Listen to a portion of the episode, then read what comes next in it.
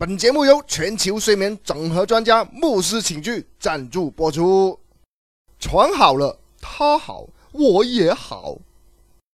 现代人对住酒店应该都不会感到陌生，毕竟出差得住，旅行得住，和爱人亲密一下也得住。但是你知道古代的中国也有酒店吗？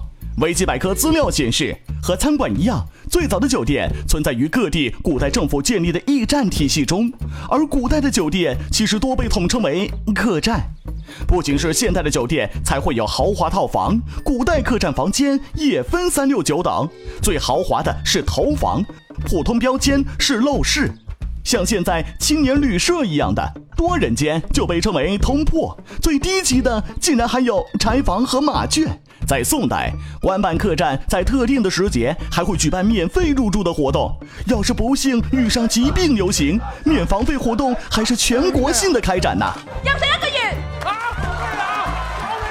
为了招揽客人，古代客栈往往会开发一些特色项目，什么李师师弹琴啦。什么陈圆圆弹琵琶啦？什么金镶玉的黑店主题客栈啦？也并非全是虚构，毕竟古代娱乐设施那么少，满街怡红院的年代，特殊服务遍地开花，也不是什么稀奇的事情。除了有非分之想的家伙儿，看来在古代住一次客栈，也不见得是多么惬意的事儿。但对大多数现代人来说，酒店是他们劳累旅程中歇脚休息的地方。要想有一个舒服、适合睡眠的环境，空气清新、适宜的温度和湿度，噪音低、光线幽暗，都是必要的条件。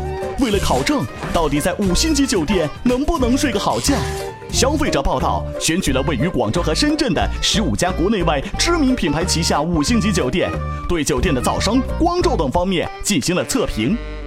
在噪音指标的客观测评中，有五家酒店的夜店分贝超过国家标准限值。